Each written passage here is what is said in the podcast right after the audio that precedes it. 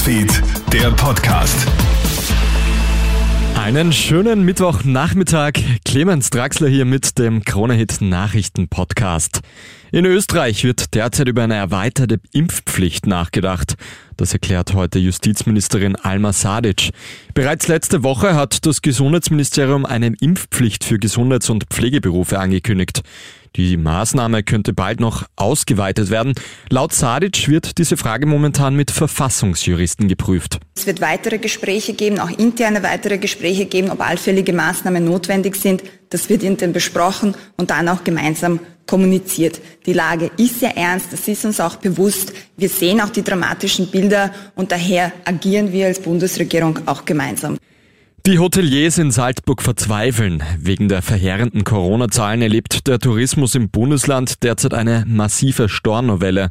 Die Wintersaison droht zur Totalkatastrophe zu werden, sagt die Salzburger Tourismusexpertin und Hotelchefin Petra Nocker-Schwarzenbacher. Leider Gottes führen wir momentan die Hitliste der schlechtesten Urlaubsdestinationen an. Ich spreche mit vielen Kollegen auch, die sind verzweifelt. Der Winter steht vor der Tür, ein Winter, der hoffentlich noch was wird, aber die Sicherheit, die gibt's nicht.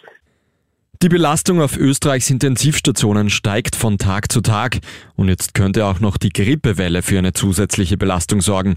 Allein in Wien hat es im Oktober mehr als 35.000 Neuerkrankungen gegeben. Expertinnen und Experten empfehlen daher eine Grippeimpfung. Eine Impfung kannst du dir bei deinem Hausarzt in Wien auch in den diversen Impfzentren holen. Und spät aber doch folgt auch die Schweiz und erlaubt die Ehe für alle. Ab 1. Juli 2022 dürfen gleichgeschlechtliche Paare heiraten oder ihre eingetragene Partnerschaft in eine Ehe umwandeln.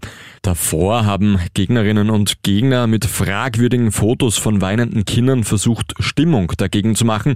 Ohne Erfolg. Bei einer Abstimmung stimmen fast zwei Drittel der Schweizer und Schweizerinnen für die gleichgeschlechtliche Ehe. Die Schweiz ist jetzt trotzdem eines der Schlusslichter Europas.